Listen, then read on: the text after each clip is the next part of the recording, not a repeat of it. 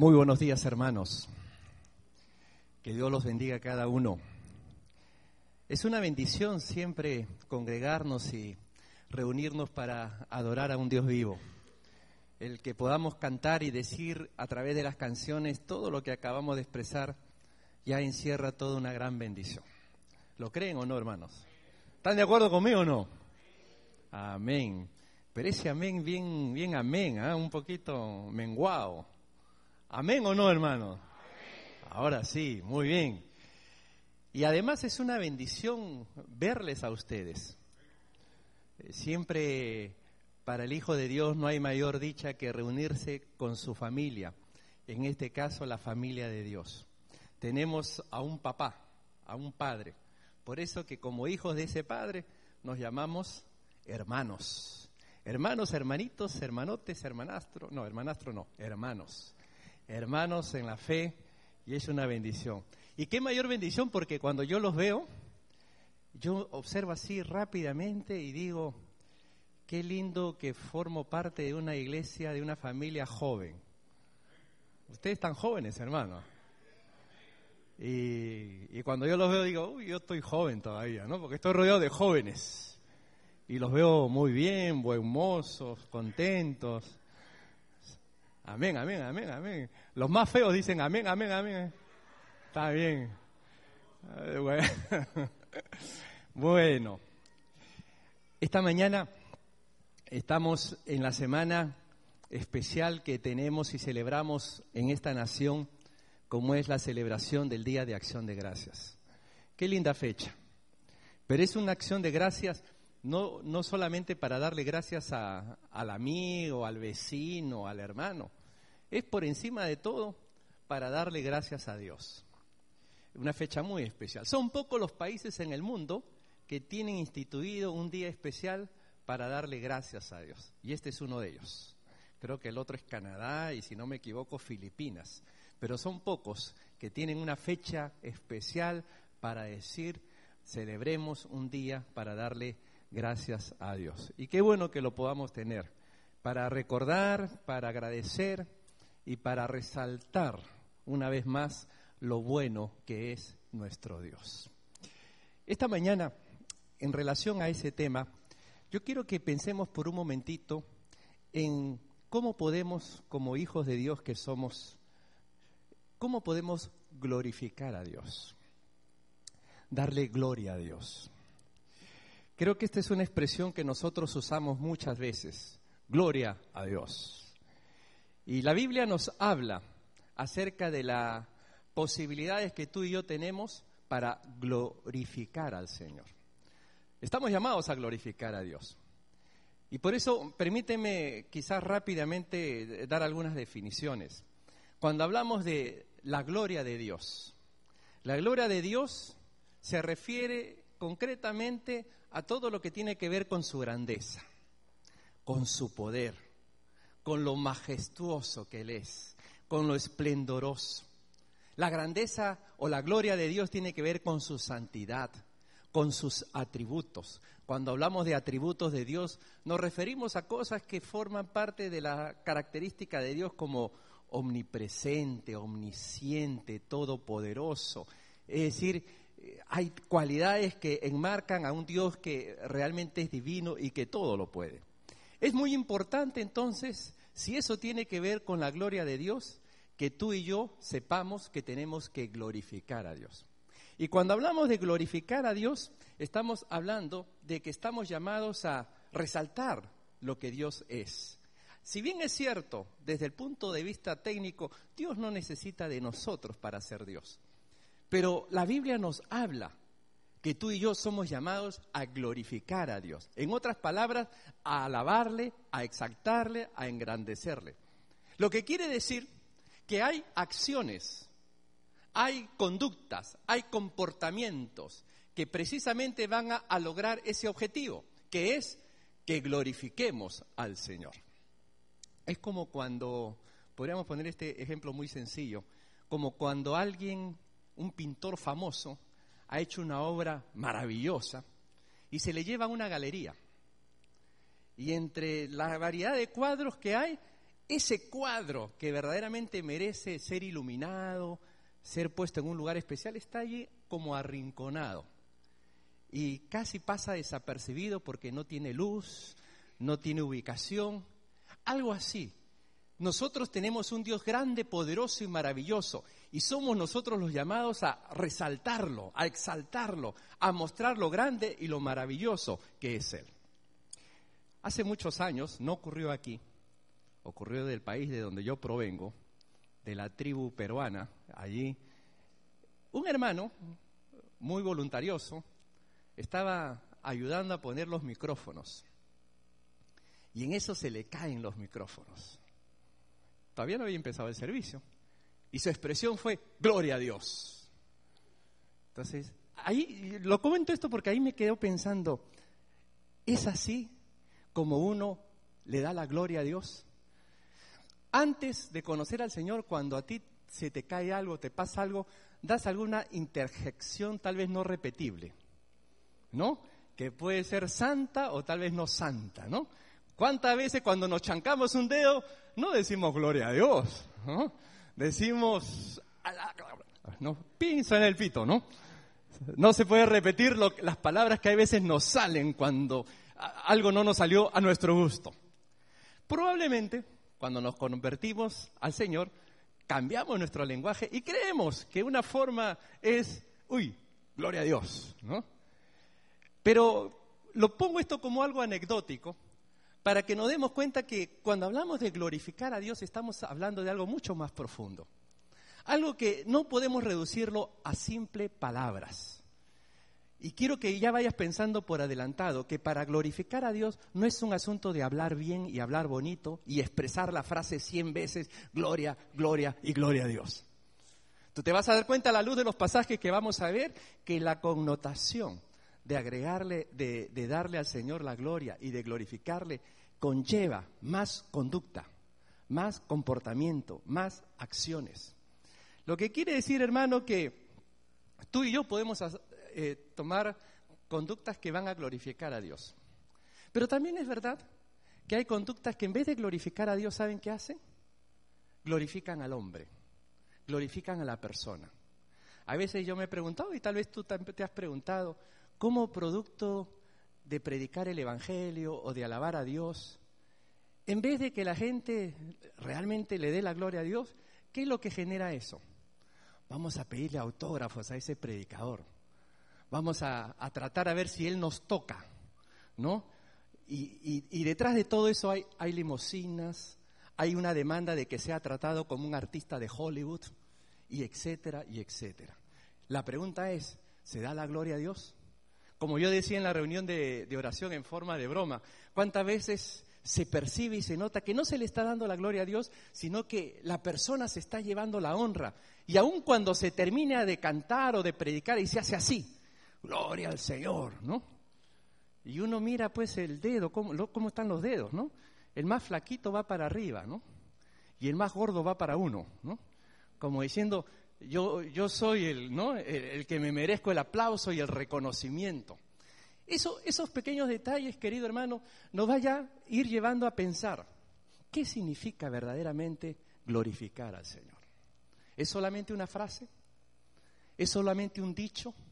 ¿Es solamente una palabra? Pues vamos a mirar en la Biblia por lo menos seis versículos que nos enseñan a nosotros de manera clara y precisa cómo tú y yo podemos glorificar al Señor. Vamos al primero de ellos y me van a acompañar en este paseo por la palabra de Dios. El primero, Romanos capítulo 1, versículo 21. Miren ustedes, y dicho sea de paso, cuando en alguna oportunidad usted quiera buscar o desarrollar algún tema en la Biblia, yo le recomiendo que se consiga una concordancia una concordancia temática, una concordancia de, los versos de la Biblia, para que así, por ejemplo, usted quiere saber qué dice la Biblia sobre el amor. Va y busca, ¿no? Amor y le da varios pasajes de la Biblia. Igual, yo decía, ¿qué cosa es glorificar a Dios? La concordancia ayuda. una concordancia sencilla, nos va llevando a pasajes donde justamente nos dice cómo tú y yo podemos glorificar al Señor. Mira el primero de ellos, Romanos capítulo 1, el versículo 21. dice así, pues habiendo conocido a Dios, ¿qué pasó? No le glorificaron como a Dios, ni le dieron gracias, sino que se envanecieron en sus razonamientos y su necio corazón fue entenebrecido. ¿Qué nos está diciendo este pasaje? Que una de las formas que tú y yo tenemos para glorificar a Dios, ¿sabes cómo es, hermano? Que habiendo conocido, habiendo sabido, nosotros podamos seguirle creyendo a Dios. Que podamos seguir reconociendo que Él es Dios. Esto que puede parecer obvio, no es obvio. ¿Sabes por qué no es obvio? Porque mucha gente solamente está dispuesto a darle honra y gloria al Señor. ¿Sabes cuándo? Cuando reciben respuesta, cuando Dios bendice, cuando Dios hace el milagro, cuando viene la ayuda, cuando uno está contento, cuando uno está alegre, cuando uno está bendecido. Ahí qué fácil es gloria al Señor. Pero lo que este pasaje nos está enseñando es que habiendo conocido a Dios, nosotros podamos glorificarle como a Dios no nos está diciendo que habiendo conocido a Dios y habiendo recibido las respuestas que tanto nosotros queremos y deseamos, allí sí ya hay suficientes motivos para darle la gloria al Señor. En pocas palabras, hermano, uno glorifica a Dios, ¿sabes en qué momento? Cuando confía en Él porque Él es Dios. Cuando tu confianza está en la persona de Dios. Cuando tu, confianza está en Él como el ser creador, como el único aunque tú no recibas respuesta. Y eso va a ser una de las grandes muestras de nuestra convicción y de nuestra lealtad al Señor. ¿Se acuerdan ese versículo que tantas veces mencionamos? La verdadera fe es la certeza de lo que se espera. ¿Y qué más? Y la convicción de lo que no se ve. ¿Qué cosa es fe? La convicción de lo que no se ve.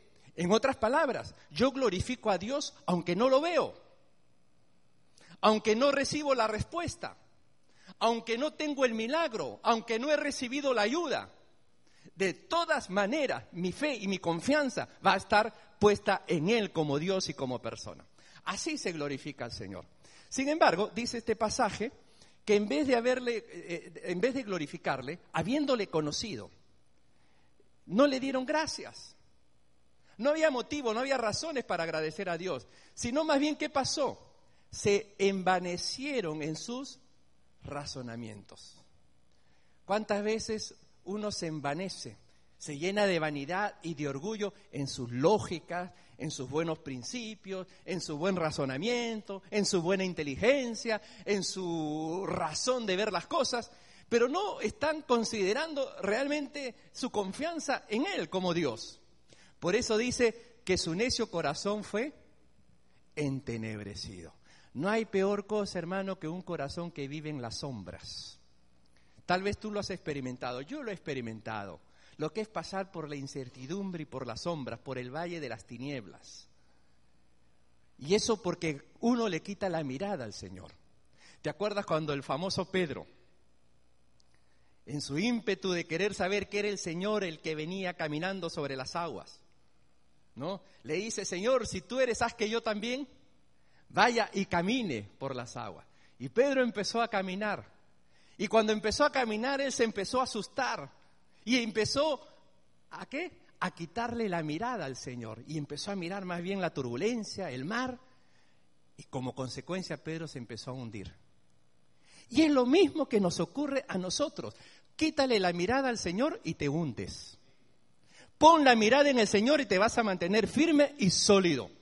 Por eso que nuestra confianza debe ser en Él. ¿Y cuándo tú vas a glorificar a Dios?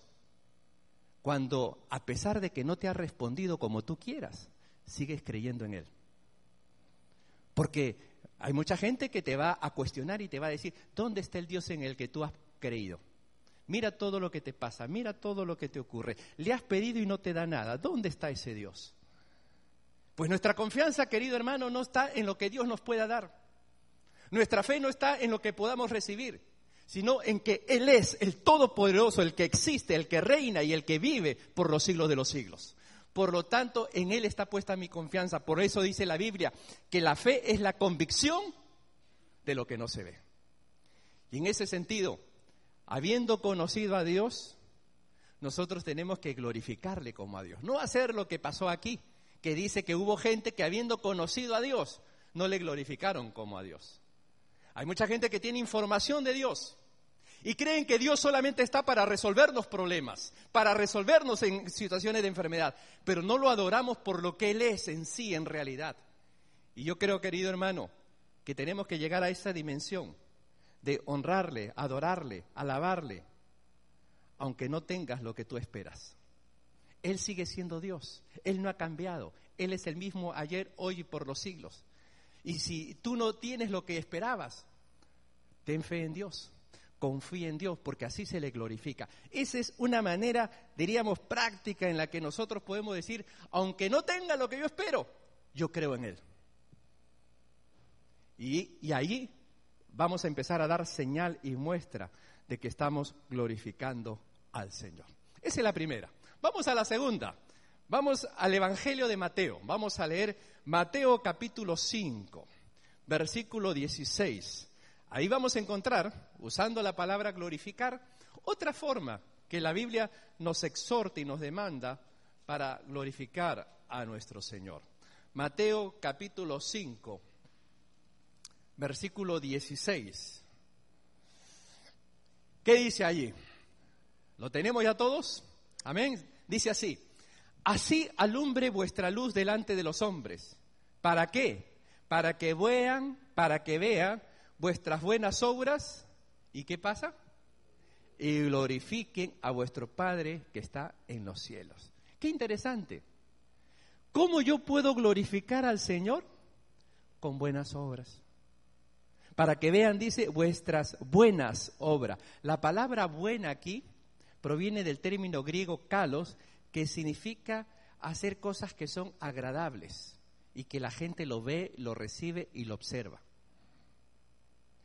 Buenas obras. Yo glorifico al Señor con buenas obras. Para ser salvos, nosotros no necesitamos obras. Eso que quede bien claro. Nuestra fe para ser salvos es al haber puesto nuestra confianza en Jesucristo. Somos salvos por la fe. Perfecto, eso está claro. Pero resultado de nuestra fe son las buenas obras. El, eh, el, libro de Santiago dice que tu fe sin obras es muerta. Es verdad, es verdad que para el para asunto de salvación yo no soy salvo por obra. La Biblia dice claramente, somos salvos por, fe, no por obras. ¿Para qué? Para que nadie se gloríe. O sea, para cuestión de ser salvo, fe sola, fe en Cristo, arrepentimiento de pecado y mi fe y mi confianza en lo que Cristo hizo en la cruz. Correcto. Pero una vez que soy salvo, tiene que haber buenas obras. Tiene que haber una evidencia y un resultado. Es interesante que el mismo libro de Santiago dice, tú crees que tú crees en Dios, bien haces, porque el diablo también cree. Interesante, ¿no? Eh, a veces me sorprende cómo hay gente que se, no se ufana de, ser ateos. Mira, ni el diablo se, se hace el ateo, el diablo sabe que Dios existe. La diferencia es que el diablo, a pesar de que cree en Dios, él hace malas obras. Nosotros que creemos en Dios y hemos nacido de nuevo, somos llamados a realizar buenas obras. Nuestra fe sin obras es muerta. Por lo tanto, querido hermano, una manera de demostrar que glorificamos a Dios es a través de las buenas obras. Y permíteme poner el siguiente ejemplo. El ejemplo parte de una de las historias tan famosas que tenemos en la palabra de Dios de acción de buena obra. ¿Cuál es? La del buen samaritano. Si vamos al Evangelio de Lucas en el capítulo 10, permíteme que tú puedas observar cuando hablamos de buenas obras, ¿a qué nos estamos refiriendo? Evangelio de Lucas, capítulo 10. Concretamente, quiero que veas el versículo 33. Ustedes recuerdan la historia. Alguien le hizo una pregunta a Jesús, ¿y quién es mi prójimo? Y Jesús le responde, Le dice, hubo un hombre que estaba, ¿no? De, camino de, de Jerusalén a Jericó, fue asaltado, quedó herido en el camino, y cuando estaba ahí herido en el camino pasó un sacerdote, como que no lo vio, pasó un levita, como que no lo vio, y luego pasa un samaritano. Y este samaritano nos va a dejar a nosotros una tremenda lección de lo que verdaderamente es hacer buena obra. Lo primero que yo quiero que ustedes observen en el versículo 33, dice, pero un samaritano. Ahí nomás un momentito. Un samaritano. ¿Sabes quién es este hombre? está en tierra extranjera. Es un hombre que partía de una cultura donde habían tenido muchos conflictos entre judíos y samaritanos, ¿se acuerdan del pasaje? No se podían ver. Pero cuando se trata de buenas obras se rompen las barreras, se rompen las culturas, se rompen las diferencias. Y este hombre, a pesar de estar en tierra lejana, a pesar de haber tenido tantas diferencias con personas a las cuales él iba a socorrer, él no estaba considerando ni estaba midiendo la situación. Era alguien que estaba en necesidad. Pero el otro detalle interesante en el versículo 33 es que dice que este samaritano, samaritano iba de camino. Él no salió de su casa diciendo, hoy es el día que voy a hacer una buena obra.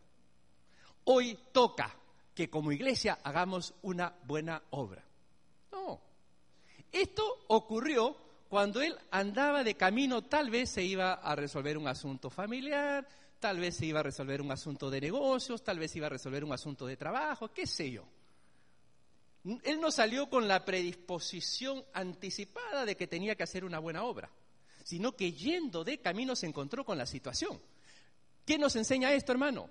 Que la buena obra no es algo que necesariamente se planifica, es un estilo de vida. Es algo que brota, que nace, es una conducta, una actitud, que, la veo en el camino, que me sorprende, que pasa aquí, allá. No es que necesariamente me tengo que organizar para hacerlo. Yo sé que existen muchas, muchos programas para hacer buenas obras, pero yo quiero que vean ustedes aquí al individuo, a la persona, que está respondiendo a una necesidad de manera espontánea. Se le presentó y, resolvió.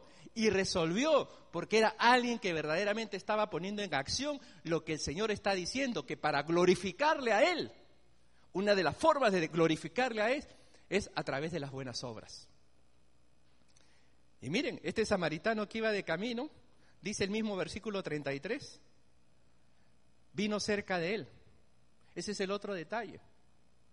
Hermano, nosotros somos llamados como iglesia a acercarnos al necesitado.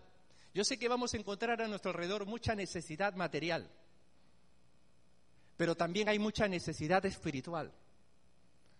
Y, y, si nosotros estamos con la idea de pensar de qué es mejor estar entre cristianos, qué es mejor vivir con cristianos, Estamos perdiendo la brújula, estamos perdiendo el sentido de que el Señor nos ha llamado a ser testigos en una sociedad que necesita de Cristo. ¿Cuántas veces hay gente que me ha dicho, qué, lindo sería vivir todos en una misma comunidad? Yo me persino, ¿no? Le digo, Dios nos guarde, ¿no? De, de tener que estar todos viviendo en una misma comunidad. Dejemos eso para el cielo. Pero ahora el Señor nos ha llamado a una misión de ser testigos de Jesucristo, de evangelizar, de compartir el Evangelio, de acercarnos. Eso es un resultado de alguien que ha conocido a Dios y son formas concretas, claras y materiales, en este caso del samaritano, de mostrar de que estamos glorificando al Señor. Y no solamente eso, miren este versículo 33, todos los detalles que tiene. Dice que, y viéndole, ¿te has dado cuenta que hay comas, no? Como para que pienses en cada, en cada verbo, en cada frase, y viéndole. Esto puede parecer obvio, pero tú puedes ver gente y no ver nada. Tú puedes ver personas y solamente apariencias y no estás viendo nada. ¿Cuántas veces andamos en bus o andamos en tren o andamos en auto o vamos a, lugares donde hay mucha gente? Y tal vez lo único que vemos son apariencias. Apariencias bonitas, apariencias feas, apariencias agradables, apariencias desagradables. Pero no vemos más. Este hombre vio más. Este hombre vio necesidad, porque ya había pasado un sacerdote que no vio nada, ya había pasado un levita que no vio nada, pero pasa este samaritano y sí vio. Lo que nos muestra de que muchas veces nosotros podemos pasar al lado de mucha gente que está en necesidad y no vemos nada. Que Dios nos abra los ojos para ver. Porque podemos estar mirando y no darnos cuenta. Podemos estar viendo y no, y no, y no discernir ni captar el por qué podemos haber llegado a ese lugar. Y dice ese mismo versículo 33 que fue movido a misericordia, ¿no? El hacedor de buenas obras va a permitir que su corazón se abra a la compasión y va a actuar y va a proceder. Y ojo, una vez más, esto no formó parte de un plan, esto formó parte de un individuo que fue tocado de manera personal a hacer una buena obra. Porque esa es la característica de la persona que ha conocido a Dios.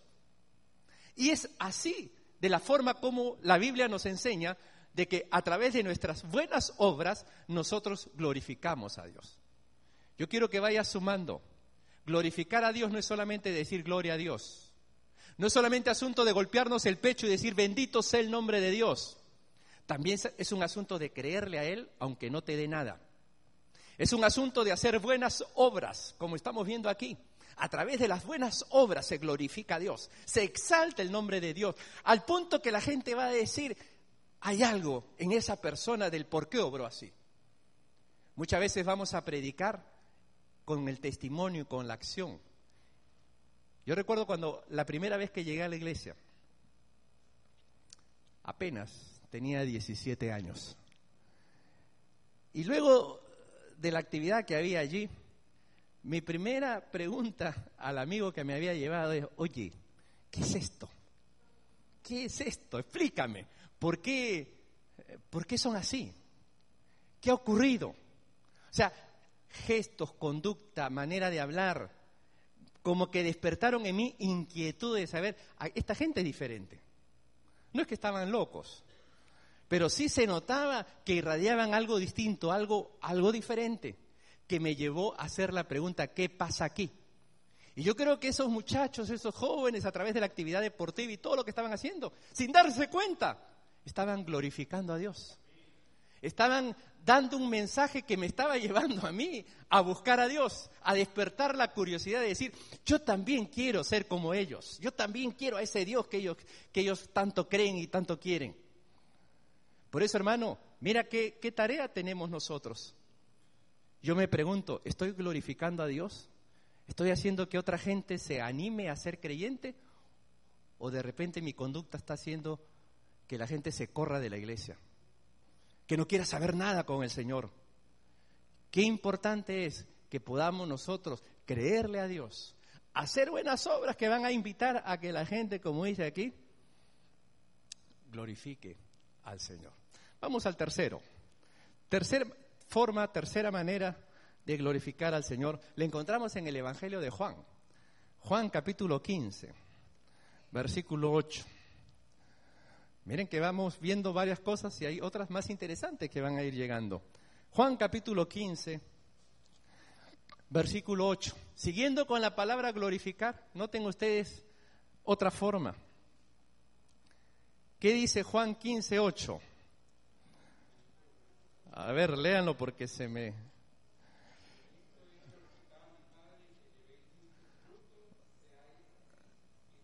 Muy bien. En esto es glorificado mi Padre, en que llevéis mucho fruto y seáis así mi discípulo. ¿Cómo vamos a glorificar a Dios? ¿Llevando fruto? No, mucho, mucho fruto. Eso quiere decir que tengo que ir al mercado y comprar manzanas, eh, ¿qué más? Uvitas. ¿Qué otra fruta les gusta? ¿Qué te provoca, Eduardo? ¿Qué fruta te gusta? Mangos, unos mangos sabrosos. ¿Qué más? Alexis, ¿qué fruta llevamos? Peras, banana. ¿Ah? ¿Hay que llevar esa fruta? De esa fruta, la fruta es agradable, la fruta es rica. ¿A quién no le gusta la fruta? Levante la mano. Menos mal. A todos nos gusta la fruta. La fruta es rica y agradable. ¿Ah? Los hijos son frutos también. Pero es interesante. En esto es glorificado mi Padre, en que llevéis mucho fruto. Para ampliar el concepto de fruto, vamos a leer Mateo capítulo 7. Mateo capítulo 7, versículo 15 al 20. Miren lo que la Biblia nos dice allí. Estas palabras que vienen nada menos que de nuestro Señor Jesucristo, cuando habla de los frutos. Dice Mateo capítulo 7, versículo del 15 al 20. Guardaos de los falsos profetas que vienen a vosotros con vestidos de ovejas, pero por dentro son lobos rapaces. Por sus frutos los conoceréis. ¿Acaso se recogen uvas de los espinos o higos de los abrojos? Así, todo buen árbol da buenos frutos, pero el árbol malo da frutos malos. No puede el buen árbol dar malos frutos, ni el árbol malo dar buenos frutos. Todo árbol que no da buen fruto es cortado y echado en el fuego. El Señor quiere que demos muchos frutos. Van a ser nuestros frutos los que una vez más van a, a lograr que brille la grandeza de Dios. Dios brilla. Dios por sí solo eh, brilla y es todopoderoso, pero sus hijos, su pueblo, está llamado a glorificar a Dios, a que Dios brille también. Y una de las formas de cómo nosotros podemos hacer que Dios brille es a través de nuestros frutos. Y cuando hablamos de frutos, aquí entra una variedad de temas, que sería largo mencionarlo. Pero permíteme darte algunos de ellos, unos frutitos, como muestras. Por ejemplo, un fruto, lo que acabamos de decir hace un momento, la convicción de que eres un hijo de Dios.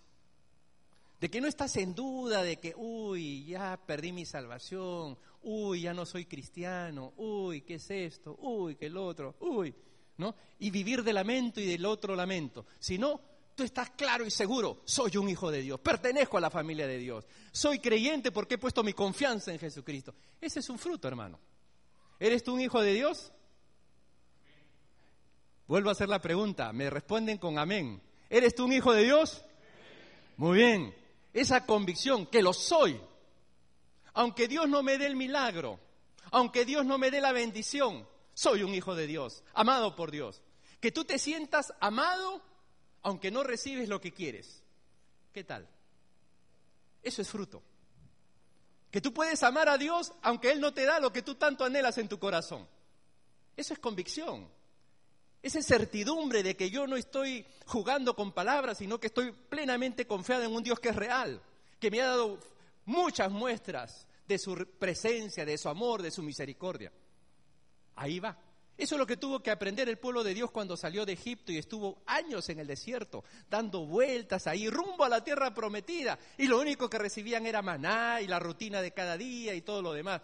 Pero ahí el tener la confianza y la seguridad que Dios estaba en medio de ellos. Por eso, hermano, aunque estés caminando en el desierto, aunque estés caminando en el valle de sombra, un fruto es, Dios está conmigo.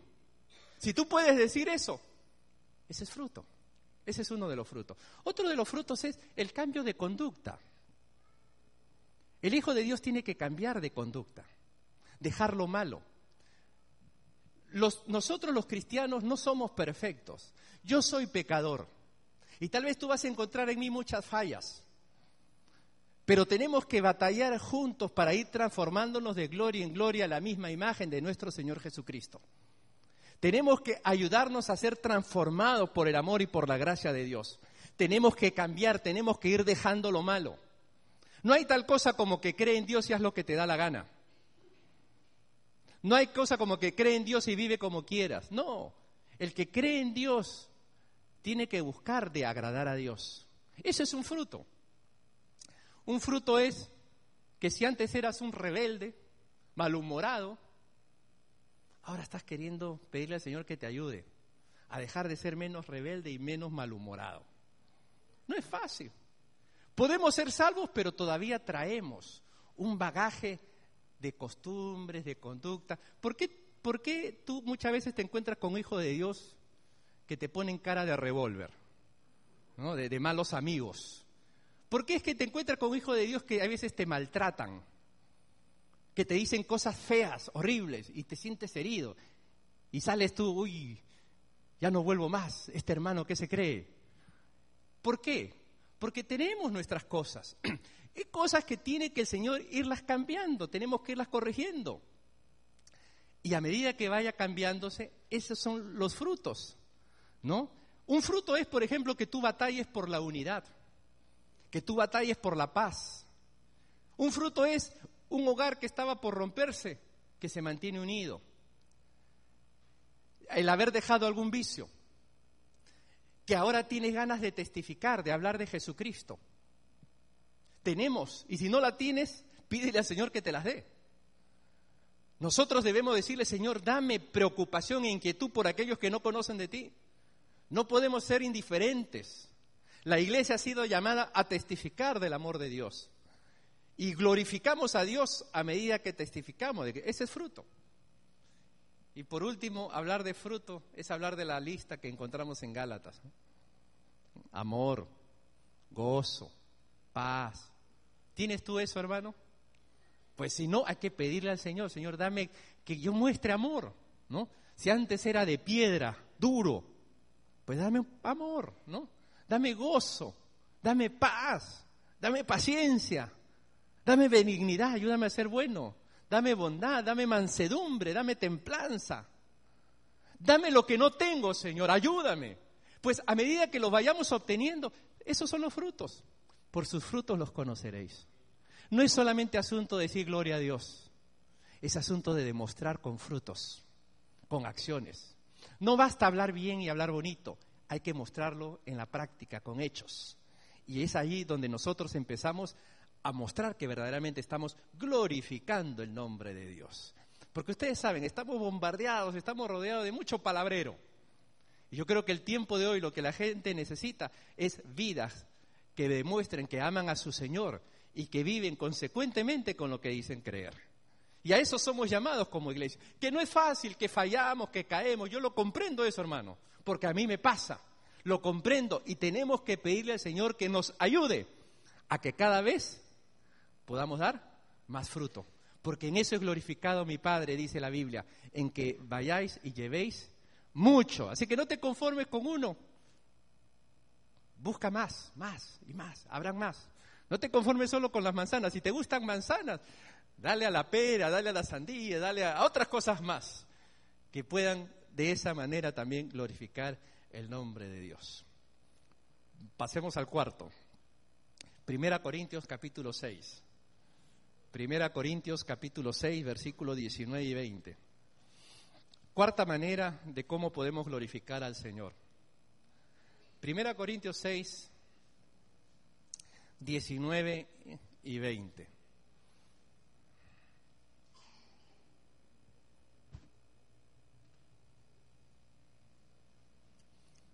Amén. Tremendo pasaje este. Dice allí, ¿o ignoráis que vuestro cuerpo es templo del Espíritu Santo, el cual está en vosotros, el cual tenéis de Dios? y que no sois vuestros? Porque habéis sido comprado por precio, ahí está la palabra, glorificad pues a Dios, ¿cómo? En vuestro cuerpo, en vuestro espíritu, los cuales son de Dios. ¿Cómo vamos a glorificar a Dios, hermano? Dice que a través de nuestro cuerpo nosotros podemos glorificar a Dios llevando una vida pura, una vida en santidad una vida que verdaderamente le agrade al Señor. Si tú lees los versículos anteriores te vas a dar cuenta que el enfoque central tiene que ver con la pureza sexual. Eh, una confrontación clara contra la fornicación, adulterio, con toda relación ilícita que no sea del agrado de Dios. Estamos en una época donde ya eso se considera que no está mal, pero ante los ojos de Dios está mal. Y eso que, mucha gente dice, yo hago con mi cuerpo lo que me da la gana. ¿Lo has escuchado? ¿Lo has dicho tú? Pues si lo has dicho, arrepiéntete. Porque primero no es tu cuerpo. No es tu cuerpo. El pasaje dice que tu cuerpo es de Dios. Y como creyente, tu cuerpo ahora es morada del Espíritu Santo. Y por lo cual nosotros debemos de cuidarlo. No solamente en pureza sexual, sino cuidarlo de todo aquello que pueda afectarle y hacerle daño. Dice ahí bien claro, ese cuerpo es templo del Espíritu Santo y que ahora nosotros hemos sido comprados por precio, glorificad a Dios. Tú vas a exaltar a Dios de la manera como utilizas tu cuerpo. Y qué importante, querido hermano, es que tú le ofrezcas todo lo que tienes, todo lo que eres, se lo ofrezcas al Señor y dejes que Él verdaderamente vaya purificando, vaya limpiando y que sepamos que el cuerpo que Él nos ha dado es para la honra y gloria del Señor. Yo me acuerdo hace muchos años, cuando Rodrigo era más pequeño, quería hacerse un tatuaje. Yo le dije, muy bien, ¿por qué no te tatúas algo en la frente? Para que todo lo podamos ver aquí, ¿no? Yo soy de Cristo, si quieres te lo pones ahí. Eh, y, y, hay veces, ¿no? Claro, ya con esto que estoy diciendo, algunos dirán, bueno, yo estoy contra el tatuaje. Lo único que puedo decir es que debemos de cuidar el cuerpo que el Señor nos ha dado y que debemos saber que es el instrumento, es la materia que sirve para glorificar al Señor. A través de nuestro cuerpo nosotros podemos hacer muchas cosas para que el reino de Dios sea exaltado, para que la gente realmente diga qué grande, qué bueno, qué maravilloso es el Señor. Pero también a través de nuestro cuerpo nosotros podemos hacer muchas cosas malas podemos dañarlo, podemos afectarlo, podemos usarlo para usos viles, como menciona ese pasaje de 1 Corintios capítulo 6. En conclusión, ¿cómo se glorifica a Dios de acuerdo a este versículo? Llevando una vida pura y santa que sea del agrado del Señor. Vamos al quinto. Y para esto vamos a Primera de Pedro, y ahí nos vamos a quedar en Primera de Pedro para ver el quinto y el sexto. En Primera de Pedro, capítulo 4, versículo 11. Primera de Pedro, capítulo 4, versículo 11. Dice así, si alguno, perdón, eh, sí, si alguno habla, hable conforme a las palabras de Dios. Si alguno ministra, ministre conforme al poder de Dios, al poder que Dios da. ¿Para qué? Para que en todo sea Dios glorificado por Jesucristo, a quien pertenece la gloria y el imperio por los siglos de los siglos. Amén. ¿Se dan cuenta? Ahí también aparece el término glorificar. ¿Cómo vamos a glorificar a Dios según este pasaje? Diciendo que todo lo que hablemos sea conforme a la palabra de Dios. Una pequeña aclaración. Esto no quiere decir que cada vez que conversamos tenemos que recitar versículos bíblicos, ¿no? ¿Qué tal, hermano? ¿Cómo estás? Jehová mi pastor, nada me faltará, ¿no? Y el otro le responde, no, mi confianza está en el Señor y que nada más hablemos así, ¿no? De verso a verso, ¿no? No es tanto eso, ¿no? Pero sí que nuestra expresión, nuestros valores, nuestros criterios, nuestras conductas, nuestras decisiones tengan orientación cristiana, tengan, eh, como, dice, como dice ahí mismo en ese pasaje, que sean conforme, que tengan el visto bueno de la palabra de Dios, de lo que Dios dispone, de lo que Dios desea. Si nosotros somos gente que anhela hacer la voluntad de Dios, pues la mejor manera de conocer la voluntad de Dios, siempre lo hemos dicho, es leer la Biblia. Y ahí nos va a dar inspiración, nos va a dar idea. Cuando tú has leído un libro, cuando tú lees un verso, cuando lees una frase, ¿cómo eso te, a veces te inspira para hacer cosas, para pensar? La palabra es así, con más fuerza todavía. La palabra es viva y te va a dar criterio, te va a dar idea, te va a dar pensamiento, para que todo lo que digas pueda ser conforme a esa orientación cristiana. Por eso, querido hermano, ¿cómo vamos a glorificar a Dios? hablando y testificando conforme a la palabra de Dios. Y permíteme insertar aquí, aunque tal vez no entre, pero lo meto yo, una de las mejores formas de insertar la palabra de Dios en los ambientes donde nos movamos es justamente hablando de Jesucristo. Que podamos presentar al Cristo que salva, al Cristo que ama, al Cristo que perdona. Porque esto, aunque pueda parecer cansón, es lo único que nosotros podemos ofrecer como respuesta a la, a, la gran necesidad que el ser humano tiene. Mientras no se arrepiente de sus pecados y mientras no reconozca a Jesucristo como su Señor y Salvador, nada tiene. Necesita un encuentro personal con el Señor. Por eso vamos a glorificarle a Dios precisamente presentando a ese Cristo glorioso. Por eso que el Señor nos ha llamado a compartir de esa buena nueva. Y acuérdate, hermano, donde tú estás es porque Dios está permitiendo que estés para que tú cumplas la misión de Dios. Allí donde tú vives, donde tú trabajas, donde tú estés. No, no te quedes con la tranquilidad de pasar anónimo. Yo creo que Dios quiere que usarte allí donde tú estás. Por eso, ora al Señor, comparte tu fe a un amigo, a una amiga, y empieza a irradiar del amor de Cristo. Hazlo, porque ese es el deber que tenemos para glorificar al Señor. Somos llamados a ser testigos de Jesucristo. Por eso, bien lo dice ahí, si alguno habla, comparta eso. Y eso realmente va a traer bendición y va a glorificar el nombre del Señor. Y para terminar, la sexta forma que tenemos para glorificar a Dios, le encontramos ahí mismo, en Primera de Pedro capítulo 4, pero esta vez en el verso 15 y 16. Miren lo que dice allí, cómo se puede glorificar a Dios. Así que ninguno de vosotros padezca como homicida o ladrón o malhechor o por entremeterse en lo ajeno.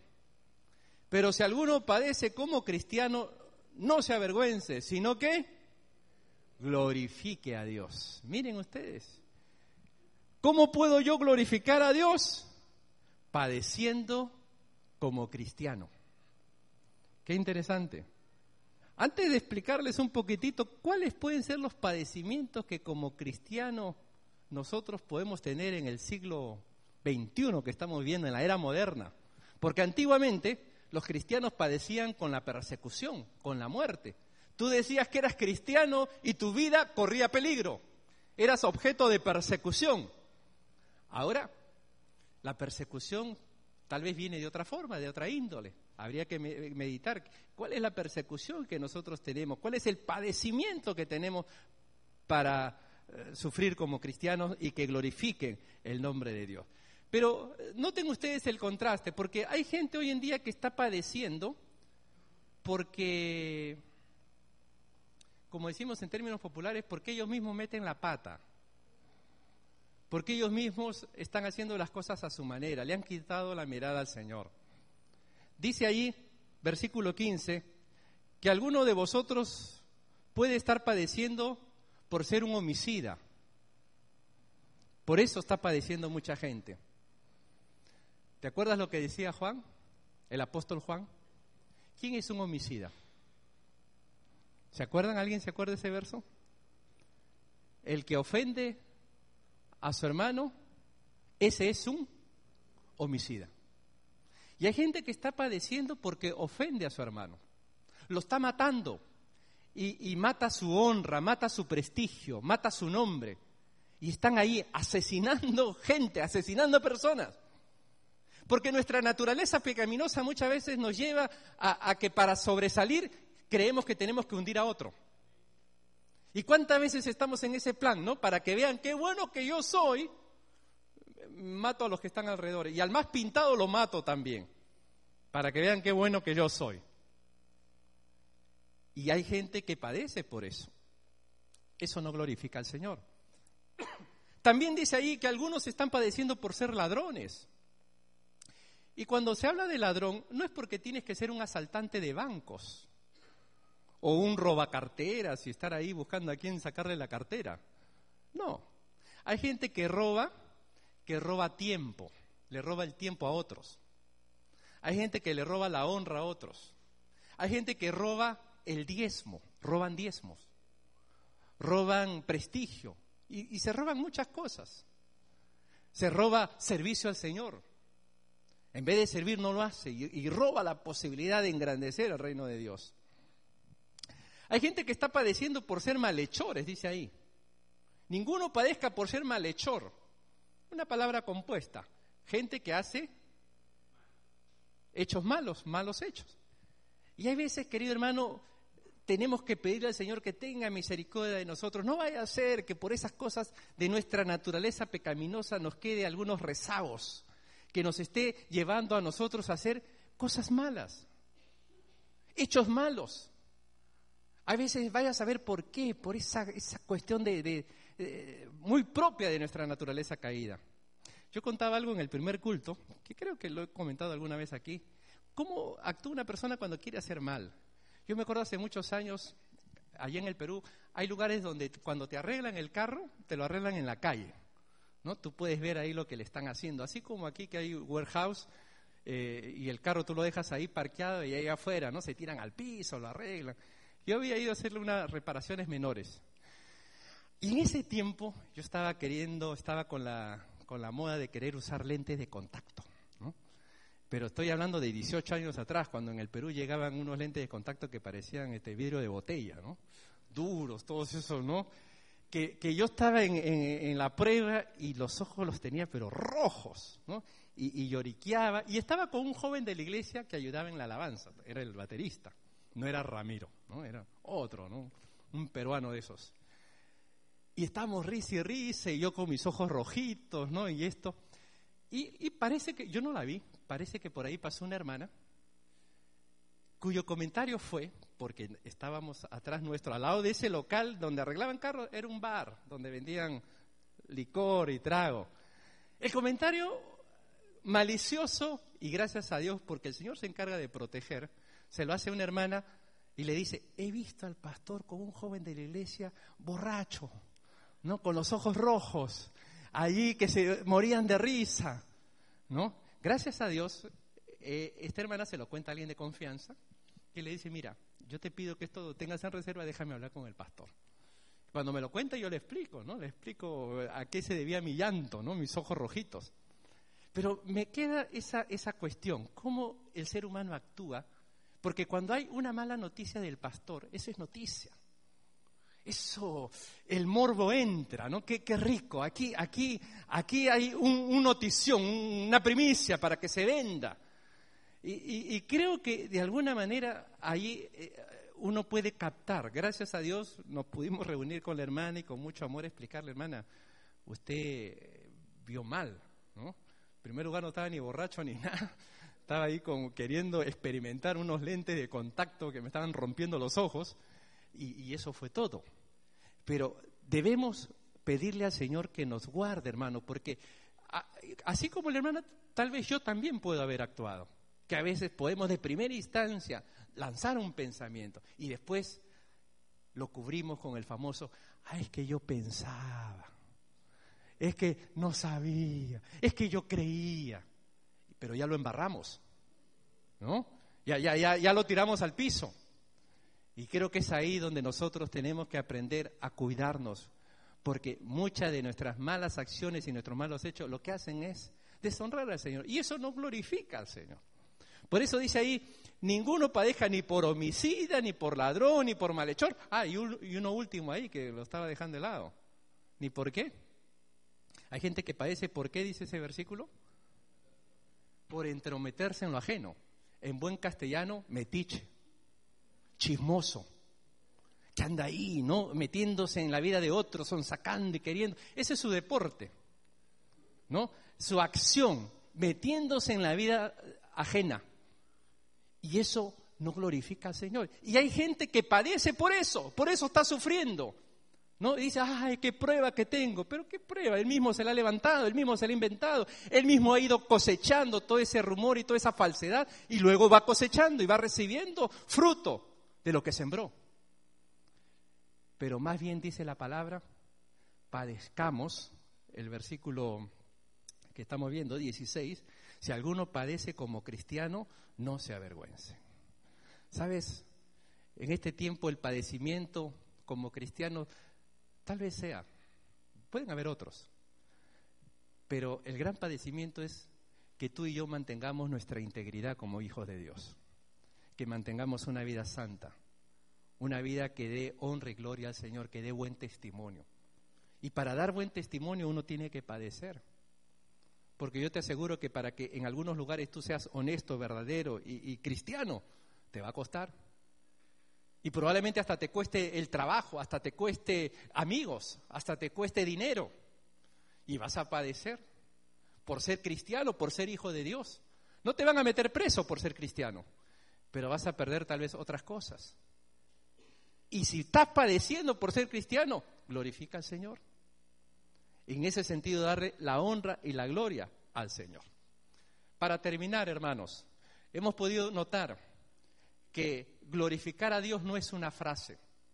Tú te puedes pasar cien veces diciendo gloria a Dios, gloria a Dios, y así no lo estás glorificando. El glorificar a Dios es un estilo de vida, es una conducta, es una muestra. El glorificar a Dios, como hemos señalado en esta mañana, es creyéndole a Dios, con respuesta o sin respuesta, creyéndole a Él. Se glorifica con buenas obras, se glorifica con frutos, se glorifica con una vida de santidad, se glorifica presentando la palabra, presentando a Jesucristo y se glorifica padeciendo como cristiano. Si estoy padeciendo y sufriendo por ser cristiano, a buena hora.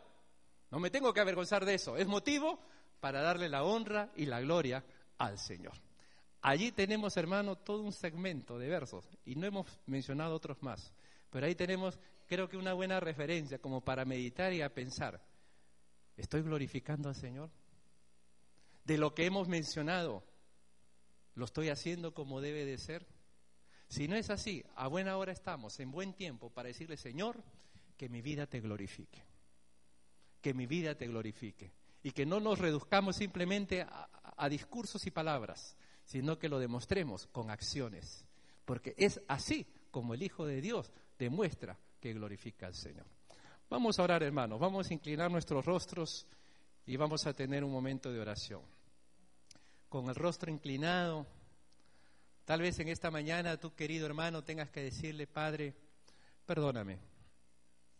Perdóname porque no te he glorificado como tú te mereces. Pero quiero empezar a hacerlo. Quiero glorificarte en todo el sentido de la palabra. No solo con mis labios, en la adoración y en la alabanza, sino también quiero glorificarte, Padre, en mi vida y en mi conducta. Y para eso necesito tu ayuda, tu fortaleza, tu poder necesito de la gracia y la misericordia tuya. Vamos a orar. Yo voy a dejar un momento en silencio para que hablemos con el Señor y para que le podamos presentar nuestra vida, pero sobre todo las cosas, mi hermano, para que tú le puedas decir, Señor, ayúdame a glorificarte.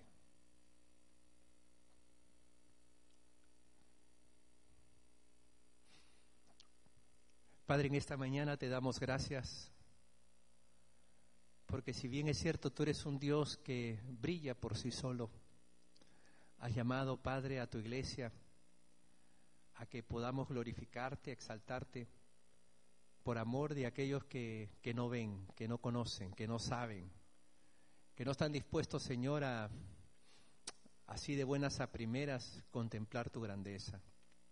Tú quieres que te glorifiquemos. Y hemos visto las diferentes maneras de cómo tu iglesia, cómo cada uno de nosotros te puede glorificar.